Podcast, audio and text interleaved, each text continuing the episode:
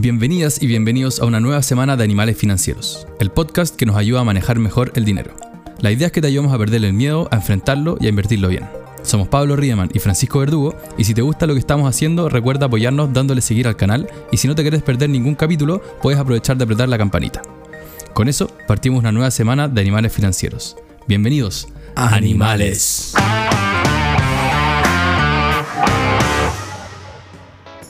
Buena, Francisco. Este capítulo es importante, este capítulo es distinto. Y creo que lo más importante que deberíamos decirle a todos nuestros auditores es que por primera vez en mucho tiempo podemos vernos las caras mientras estamos conversando.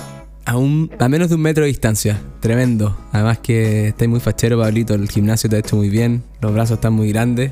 Un placer estar acá en tu, en tu departamento. Y hablar un poquito de español, pues ahora que tú ya estás medio londinense. Sí, no ha agarrado todavía el acento british, pero, pero algo hacemos. La Luli trata. Hay que, hay que poner el acento en la primera sílaba, me dice siempre. Pero yo no lo logro. ¿Cacha? Sí. Yo creo que ya le sale intuitivo a la Luli. Sí, además que nos hicimos un, unos de estos test de secuenciamiento genético De 23andMe. de 23andMe.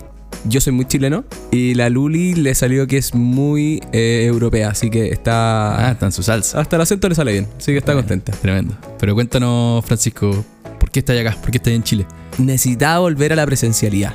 Eh, esto de, de la pandemia y de, de los Zoom y la digitalización del mundo es increíble, pero se siente muy bien eh, volver a trabajar con las personas, mirándose a la cara, teniendo estas conversas de pasillo. Creo que, no sé por qué, y no, no te lo podría explicar, pero durante estas semanas que han estado muy intensas, viendo a la gente en la oficina o, o en el offsite que tuvimos, se generaron cosas muy distintas a las que uno se genera cuando está por Zoom. Y no podría explicarlo, pero no sé si la confianza pasa a otro nivel cuando estáis cerca o, o hay algún tipo de conexión que no, que no, que no entendemos, pero, pero ha sido muy entretenido. Eh, volver a ver a, toda la oficina junta fue, fue una muy buena experiencia. De hecho, apareció un artículo que decía que si queréis tener reuniones creativas por Zoom o por internet, no es la, no es la manera, que hay un estudio que decía que la gente que las tenía de presencial llegaba con mucha más idea al final de las reuniones que si lo tuviera totalmente digital. Es muy difícil interrumpirse en- cuando estáis en cámara. Además, Como que estáis esperando el esas momento. interacciones simultáneas no se puede. ¿No? Porque estáis esperando que el otro deje hablar. Es como. cuesta mucho. En internet no es óptimo, tenía un desfase. El internet de Londres es malísimo. Además. Esperemos que el, que el de California sea mejor. Y bueno, creo que es parte de lo, que queremos hablar hoy día en el capítulo. ¿Para qué hacemos todo esto? ¿Para qué, quizá ya pasando un poquito al tema de... Hoy día queremos hablar de la libertad, quizá no solamente financiera, sino que cómo el tomar mejores decisiones con tu plata puede liberarte opciones o oportunidades en tu vida, en tu camino, en lo que vas a hacer. Tal como hoy día tú estás en, Londres y viniste ahora a Chile, yo me voy a ir a California en menos de un mes, así que mm, estamos buscando nuevas cosas. Eh, Es un poco esta frase cliché de que el dinero no hace la felicidad, pero te da sensaciones parecidas. Yo, puede ser, pero, pero creo que, que esa sensación parecida, si le tuviese que poner un nombre, eh, es libertad. Al final, cuando uno está muy complicado de plata, la verdad que tiene que seguir la inercia. No te podéis salir del camino porque tenéis que seguir pagando las cuentas. Pero cuando hay logrado ahorrar, no sé, mi señora se quería ir a estudiar a, a- a Londres y si es que el DBA no me permitía seguir trabajando, yo iba a renunciar. No sé, hacía clases de baile o lo que fuese, pero, Pero este podía col- podía, este colchón financiero me permitía parar y, y hacer lo que quería hacer, que era vivir afuera. eh, en este caso, claro, estudiando, eh, o sea, mi señora estudiando y yo algo he estudiado también, pero, pero poder decidir eh, tranquilamente, yo creo que también es un poco lo que, lo que te pasó a ti, que, ok, si, si Fernando no, no te aguantaba, me mando a cambiar, eh, esto es lo que quiero hacer, así que no sé cómo fue un poco esa experiencia para ti también. Sí, pues, total. En mi caso, yo, bueno, los dos no- nos vamos persiguiendo el amor. Agregado cultural, digo yo. Agregado cultural, perfecto. Mi polola se va a hacer un internado en un hospital de caballos a Solvang, que es la capital danesa de Estados Unidos, que es un pueblo chico, bien como 5.000 personas cerca de Santa Bárbara. Y mm, yo me voy a, a irme nomás y para poder tener la visa voy a terminar estudiando en la Universidad de Santa Bárbara que obviamente cuesta plata, no es barato, y para poder hacer eso, para poder obtener la visa, para poder irme a estudiar, tuve que sacrificar mis ahorros y más que sacrificar, para eso ahorré, ¿cachai? Yo nunca supe que estaba ahorrando para algo y lo hemos hablado varias veces, el ahorrar porque sí, pero de repente cambian tus circunstancias, tenéis que tomar decisiones financieras y de vida, y si no hubiese tenido esos ahorros, habría sido mucho más difícil para mí tomar esa decisión. Es que eh, yo creo que ese es un punto tremendo de nos han cuestionado varias veces y varias personas que, que invierten y, y que lo hacen súper bien con su plata y nos dicen, oye, pero ustedes dicen que no hay que ahorrar por objetivos. Y yo no, la verdad que no lo entiendo. La verdad la otra vez Javier, o quizá alguna vez Francisco Ackerman también quizás nos dijo.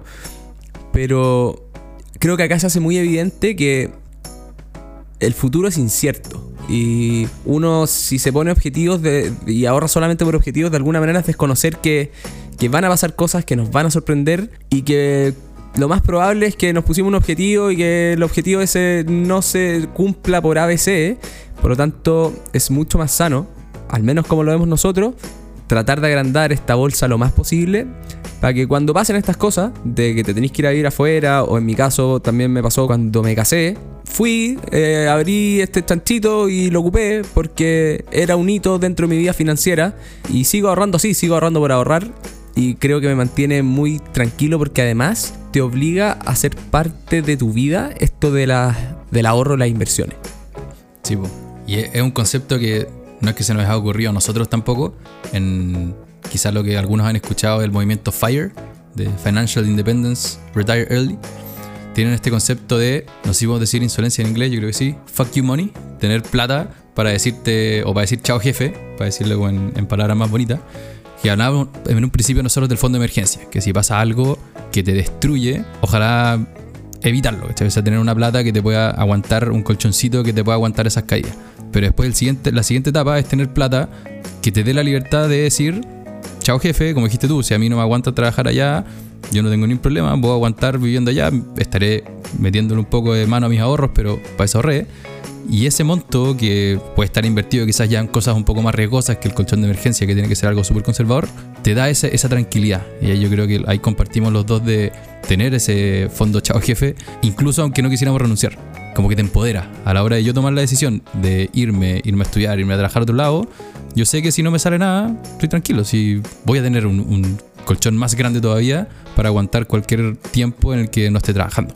Claro, y, eso no se, no se trata de tener esta, esta vista quizás de riqueza como el tío MacPato nadando en una piscina llena de, de billetes y monedas de oro, porque es un imposible casi que logremos eso, sino que se trata de despertarse tranquilo, poder tomar las decisiones que uno quiere, porque quizás, claro, tenéis que renunciar y podría ya haber hecho, no sé, haber hecho un par de horas, escribir para algún blog que te pague o lo que sea y permitirte ganar mucho menos, pero que lo que ya habías juntado de alguna manera ya te hace eh, independiente financieramente para poder vivir esta vida tranquilo y, disfrutarla. Si al final, ok, nosotros les pedimos muchas veces o tratamos de incentivarles que no te gastes todo, ahorra, ocupa los yo internos y, y dale mensajes y todo. Y obviamente que es difícil, es costoso. Pero todo eso es en la búsqueda de este para qué que nos va a hacer vivir más tranquilos y más libres. Al final es para disfrutar la vida. Sí, po. y ahí mencionaste en la misma frase las dos grandes perillas, yo creo, de para llegar a esta libertad, que es primero el ahorrar e invertir, que viene más relacionado a los ingresos, a todo lo que yo puedo generar, y el segundo que son los gastos. O sea, yo puedo ganar mucha plata, pero si me la gasto toda, voy a seguir mes a mes sin este concepto de libertad. En cambio, si logro reducir un poco mis necesidades, que muchas veces no son necesidades, sí puedo estar más cerca de una vida tranquila, aunque genere menos ingresos. Claro, al final este concepto de que la riqueza es la plata que no nos gastamos. eh, y muchas veces, para no gastarnos todo, tenemos que disminuir nuestro ego. Decir, oye, ¿sabéis qué? Yo no necesito este Ferrari, yo no necesito la mejor casa, yo no necesito andar viajando todos los años de vacaciones a Europa para poder subir al Instagram. Por eso es súper importante que no nos comparemos con el resto, que vivamos nuestra vida financiera y aprendamos a vivir felices en base a lo que logramos ganar y, que no nos podemos gastar todo eso y que ok, gastamos, pero nos tiene que quedar una parte para poder ahorrar, para construir esta libertad financiera. Es un gran punto ese, y tal como lo dice Morgan Housel, que lo citamos harto, encontramos muy bueno su libro. Muchos dicen que quieren ser millonarios, pero en verdad lo que quieren es gastar millones. Cuando en verdad probablemente esas dos cosas son medias contrarias. Entonces, hay un factor social súper grande cuando salimos, no sé, a comer o si alguien tiene un reloj muy rico y esa persona dice, mira, yo tengo plata, me puedo comprar este reloj y por ende estoy dando un símbolo de estatus. Y ahí lo que nosotros deberíamos pensar es, esa persona quizá se endeudó para comprar ese reloj o se endeudó para comprar lo que tiene y la riqueza de verdad en verdad está oculta. Nosotros no, no, podemos ver las inversiones de las personas, no podemos ver las cuentas bancarias. Si vemos un auto muy rico, solo sabemos que esa persona tuvo plata para comprar ese auto o para pedir un crédito para pagar ese auto. Entonces, ese es otro concepto de no tratemos de mostrar nuestra riqueza, no tratemos de gastar estos millones, sino que simplemente corramos nuestra carrera personal, si no tenemos que compararnos con el de al lado. Es súper difícil porque hay que desarrollar una humildad grande, porque obviamente que, es rico tener un auto rico y, poder ir, salir y comer y hacer todas las cosas que uno quiere, pero, pero tenemos que ser lo suficientemente humildes para poder decir, ¿sabéis qué? Esto a veces me queda grande, no puedo decir a todo que sí.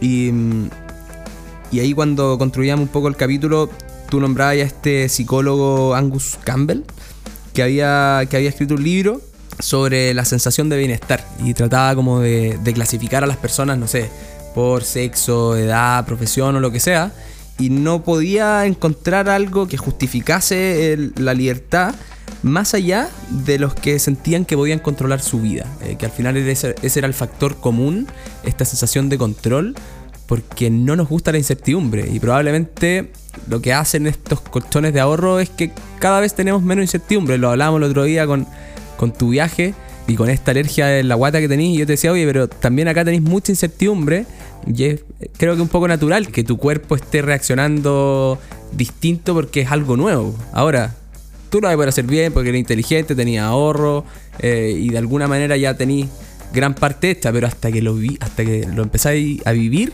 creo que, va a cambiar mucho todo en tu vida, bueno. Es un buen punto. La incertidumbre al final toma muchas caras. Yo creo que nosotros lo hablamos mucho en el mundo laboral, en los mercados. Eh, todas las personas que empezaron a invertir el 2022 ha sido súper duro porque eh, han caído los mercados y veníamos de quizás 5, 6, 7 años en el que, ok, habían caídas cortitas, pero el mercado generalmente ya solo va arriba. Entonces, esa incertidumbre es dura y no hay una forma mejor que aprender, no hay otra forma mejor de aprender que vivirla.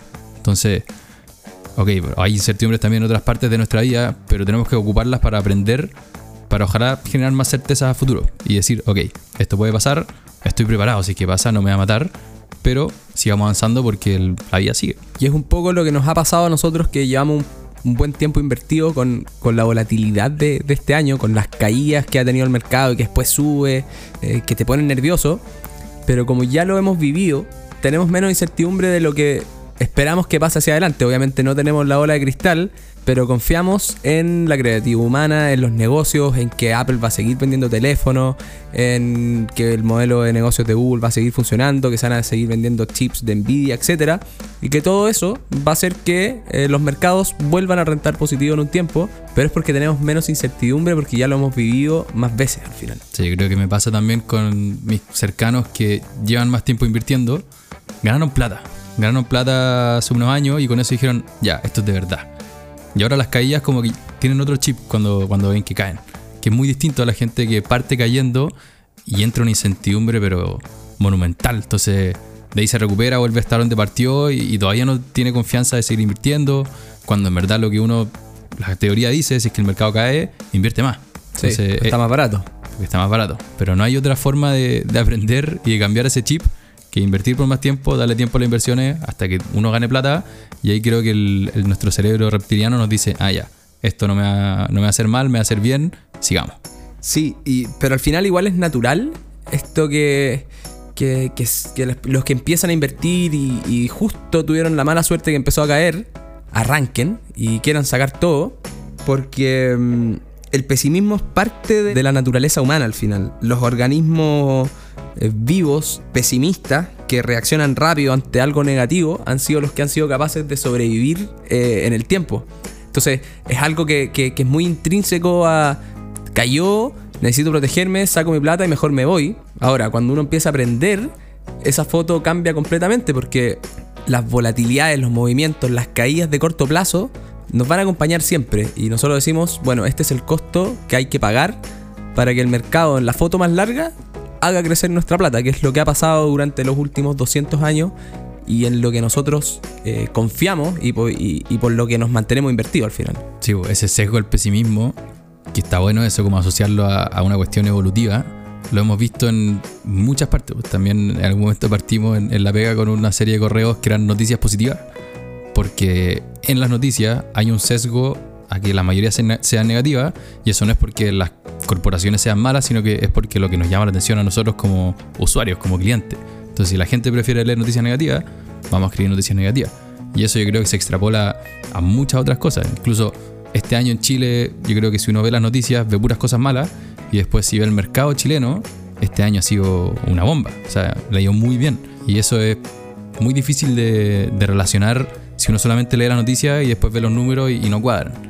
Muy difícil abstraerse de, de la realidad. De hecho, no me acuerdo bien cómo, era el ejemplo que daba Morgan Hauser en el, mismo libro de este extraterrestre que venía el 2007 y veía un poco el desarrollo del mundo, veía las redes sociales, veía el internet, veía cómo funcionaban las ciudades y después volvía al 2009 y veía mm, un mundo mejor incluso, con más redes sociales, más tecnología y todo. Y de alguna manera hacía, hacía zoom y se enteraba que eh, las bolsas habían caído 60%, que había mucho más desempleo y... Que estaba la cagada. Básicamente que estaba la cagada y no entendía qué pasaba. Eh, porque él veía que estaba todo mejor, pero la gente eh, en realidad no pareciera que, la gente sentía que no estaba mejor. Al final había un relato que teníamos como humanos puesto en los medios, puesto en las noticias, con los amigos que nos hacía sentir mal. Claro, había más desempleo y había muchas cosas malas, pero en realidad probablemente el mundo igual estaba mejor. Sí, pues, ¿qué habrá pensado ese alien si venía el 2020 y no había nadie en la calle? y al principio, claro, cayó en los mercados y después se recuperaron en cinco meses cuando todavía no había nadie en la calle. Como que en verdad hay un, no sé, es muy difícil entender el mercado y, es más difícil todavía predecirlo, por eso igual siempre decimos invierte no y olvídate porque el que cree que puede saber qué va a pasar en el futuro, mm, miente.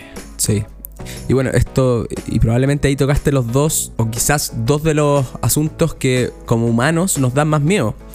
Que uno es la salud, porque nadie quiere estar enfermo, y el otro es la plata, porque nadie quiere estar en la bancarrota y todos quieren poder vivir. Entonces, son dos temas que nos van a acompañar para siempre y que vamos a tener que saber convivir. Y, ok, podemos asustarnos, pero no eh, volvernos locos y que no nos lleven a, tomar malas decisiones, porque va a ser parte de nuestra vida y probablemente por mucho más tiempo. De hecho, me empecé a leer un libro de la vida de 100 años. Lo que te dice, bueno, básicamente los humanos cada década estamos viviendo dos o tres años más.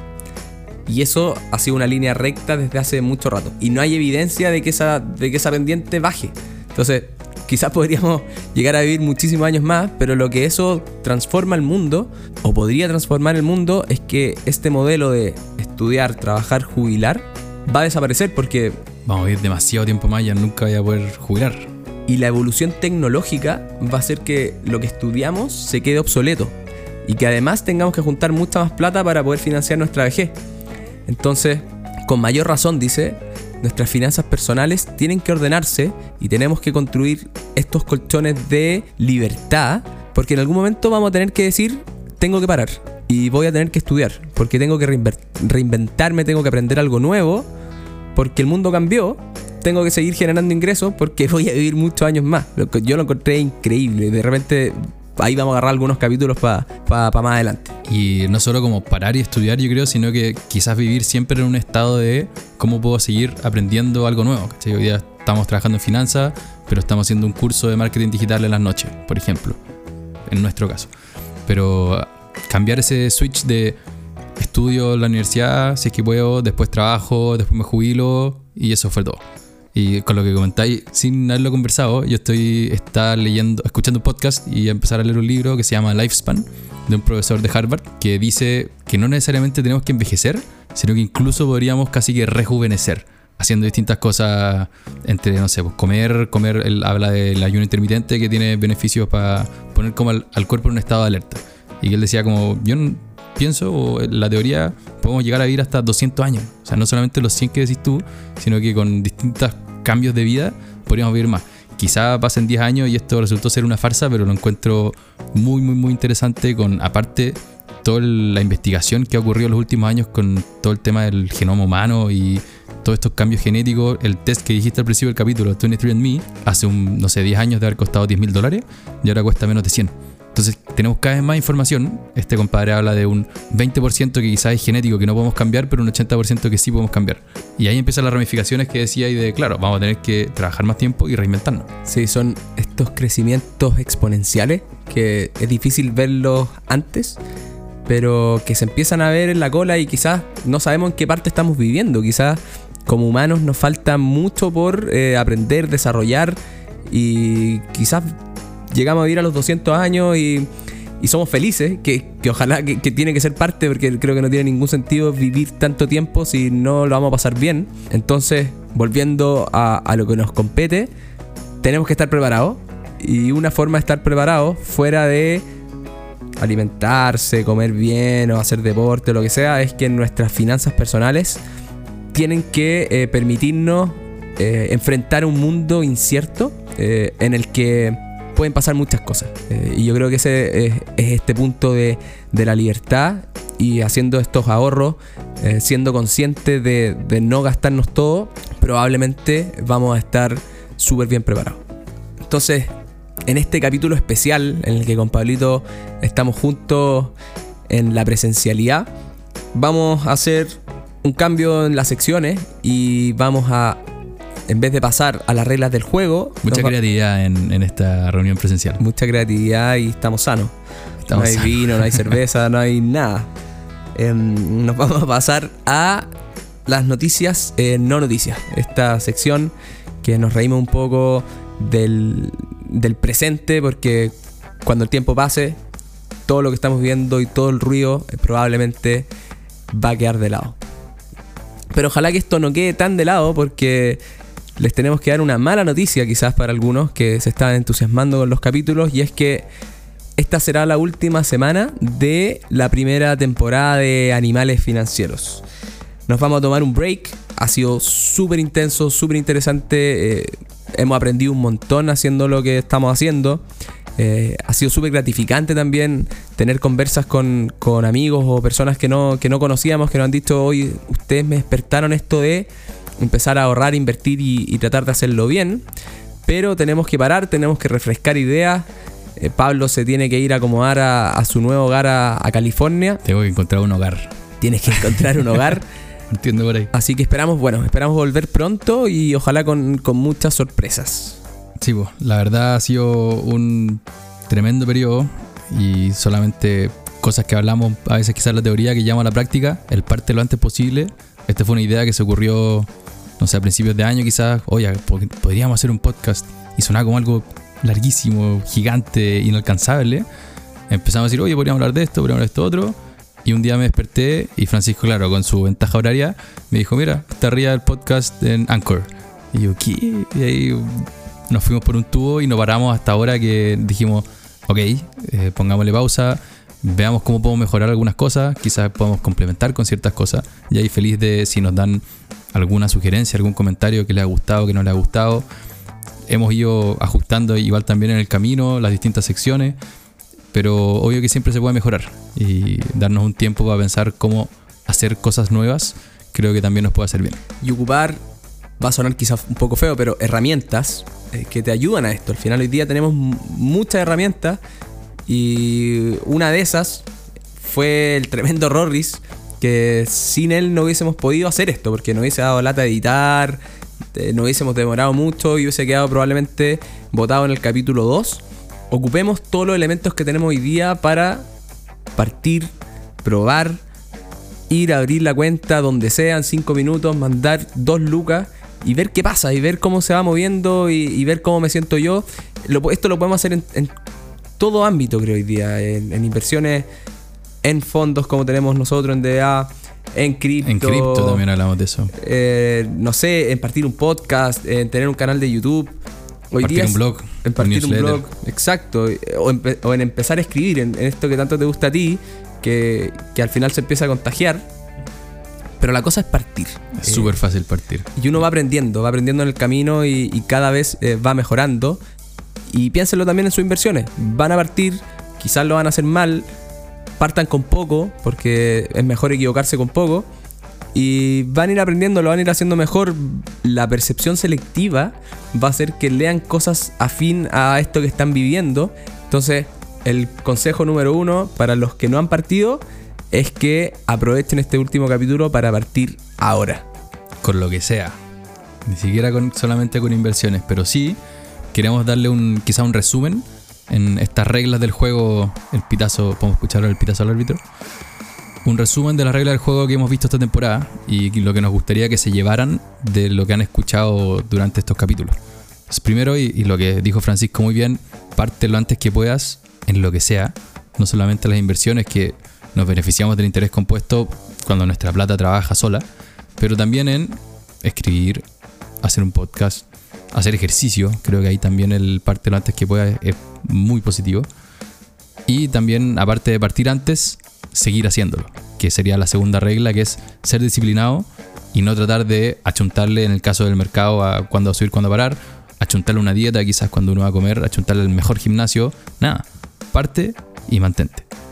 Sí, porque al final, si uno no se disciplina con algo sencillo, nos vamos a llenar de excusas y, y no lo vamos a hacer. Si al final esto es un gasto de energía, eh, hay que pasarlo un poquito mal quizá o, o- ya, te ponía adelante la incertidumbre.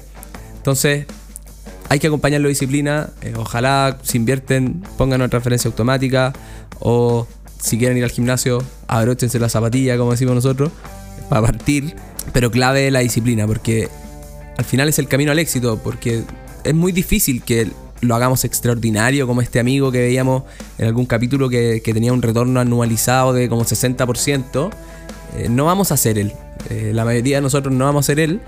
Pero sí podemos em, compensar nuestras deficiencias con la disciplina y darle tiempo eh, a este juego de largo plazo en donde nosotros hacemos nuestra pega a la disciplina, pero el resto lo va a hacer el tiempo con el interés compuesto, que es el gran artífice de que nuestras inversiones crezcan en el largo plazo si no lo hacemos mal, pues, si no andamos comprando y vendiendo todo el rato, si no queremos hacer trampa de alguna manera.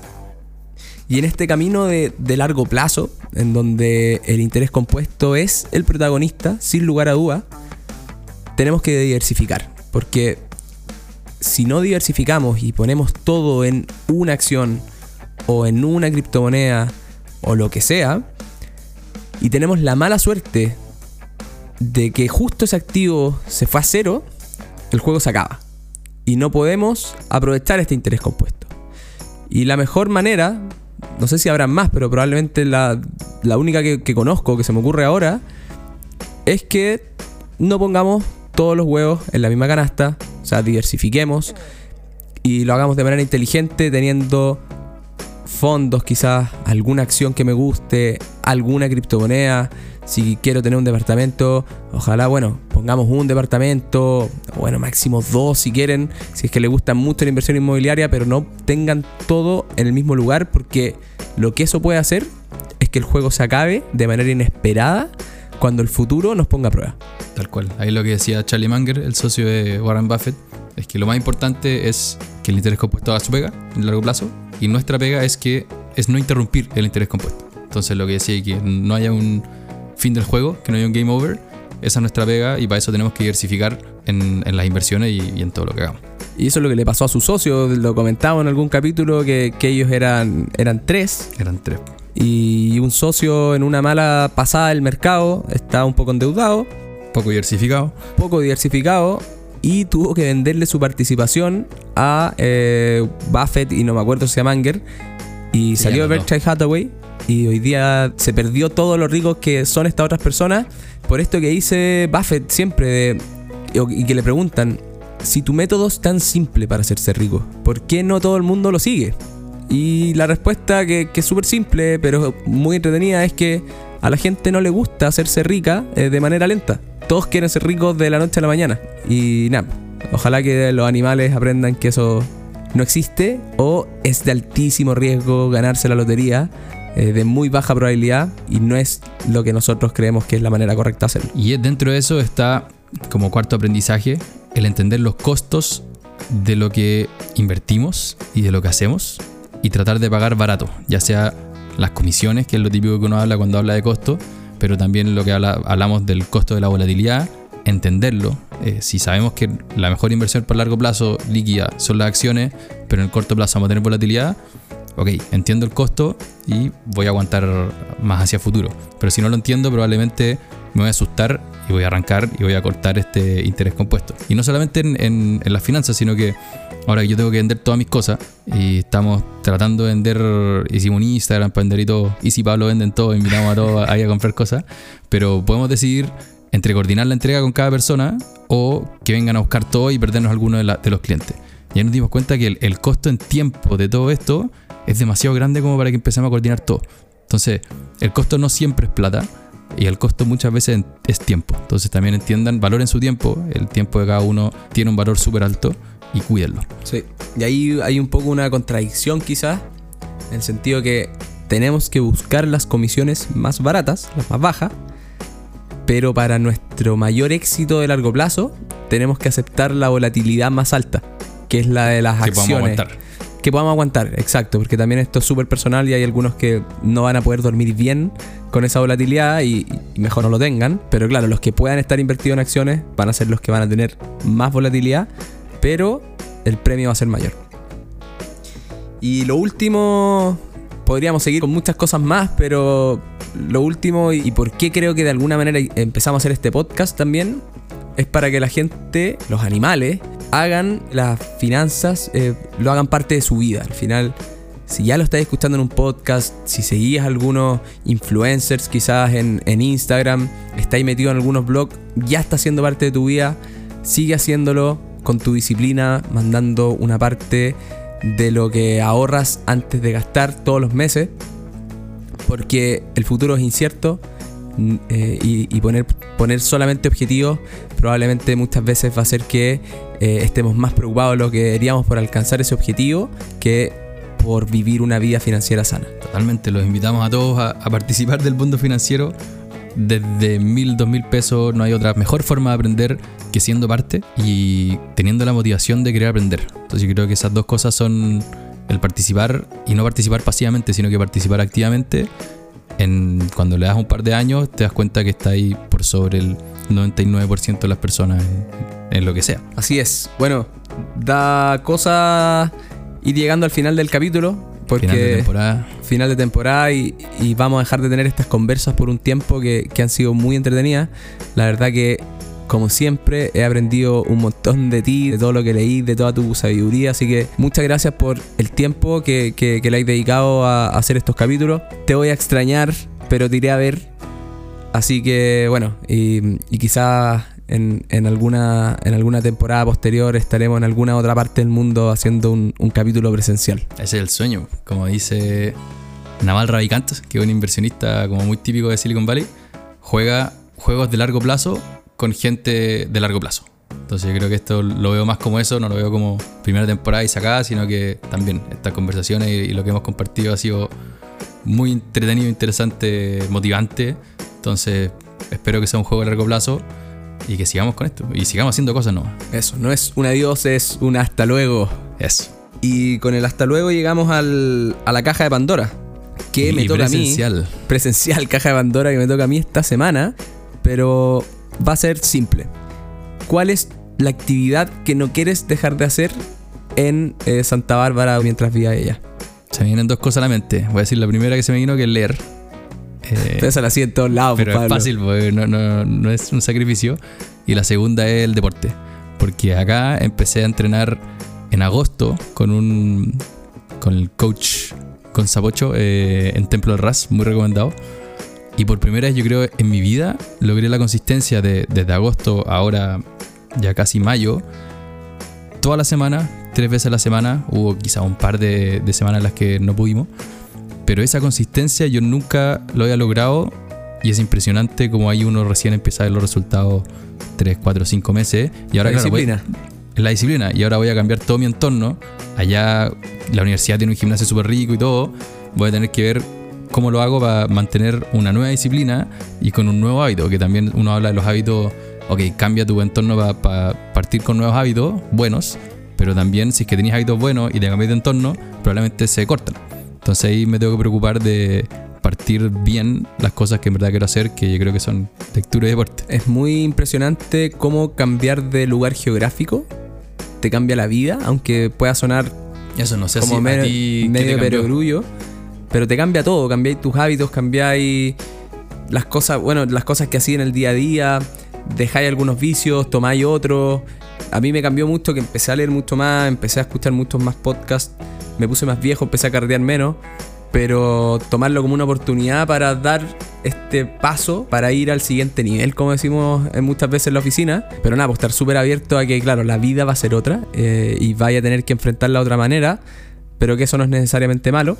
La volatilidad no es necesariamente mala, pero nada, pues te va a ir increíble. Así que mucho éxito, eh, mucho éxito a la Easy también, que le vaya muy bien con, con sus caballos, que los trate muy bien. Esperemos que algún día escuche este capítulo. Y hermoso vivir en, en Dinamarca dentro de Estados Unidos. Sí, po. Una mezcla. Vamos a estar los dos en Europa, básicamente. Básicamente. ¿no? De, de- de cuando nos volvamos, te pasaremos a ver. Así que, porque es muy caro California, yo no me quiero pagar un arriendo, prefiero que te lo pagues tú y yo te pego la pera. Tenemos que hacernos famosos con el podcast. No hay otra. Ya vos, Pablito. Y, y a todos los animales, eh, esperamos haberlos entretenido una vez más. Ya no les podemos decir que nos escuchen la próxima semana, pero sí que se lo recomienden a un amigo, a una amiga que crean que les pueda servir o, o a su familia. Yo creo que va a ser tiempo muy bien invertido. Y eh, si les gusta obviamente lo que estamos haciendo y todavía no le dan, eh, no activan la campanita, háganlo ahora para que se acuerden cuando volvamos y, Spotify lo- los notifique que, que los animales financieros volvieron en su segunda temporada. Y además, aprovechando este último capítulo y el feedback, les dejamos nuestros correos en las notas de Spotify y ahí díganos lo que sea. Cosas buenas, cosas malas. Sería todo y, y nosotros lo vamos a tomar para hacer algo mejor. Somos Pablo Riemann y Francisco Verdugo y en la producción el tremendo Rodrigo Aguilar. Y nos vemos a todos, ojalá pronto. Animales.